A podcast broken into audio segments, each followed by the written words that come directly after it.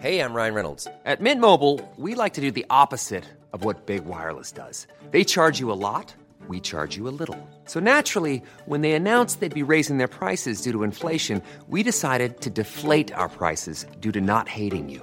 That's right. We're cutting the price of Mint Unlimited from $30 a month to just $15 a month. Give it a try at mintmobile.com slash switch. $45 upfront for three months plus taxes and fees. Promo rate for new customers for limited time. Unlimited more than 40 gigabytes per month. Slows. Full terms at mintmobile.com.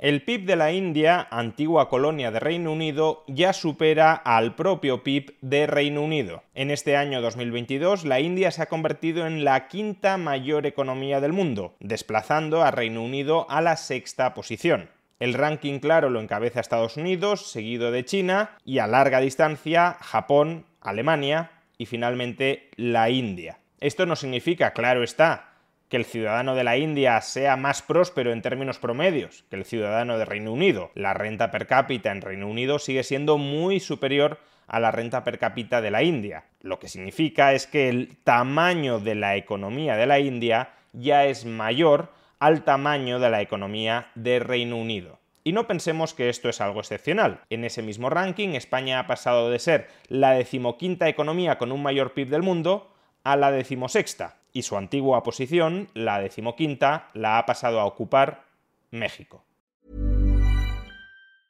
Hey, it's Paige DeSorbo from Giggly Squad. High quality fashion without the price tag. Say hello to Quince.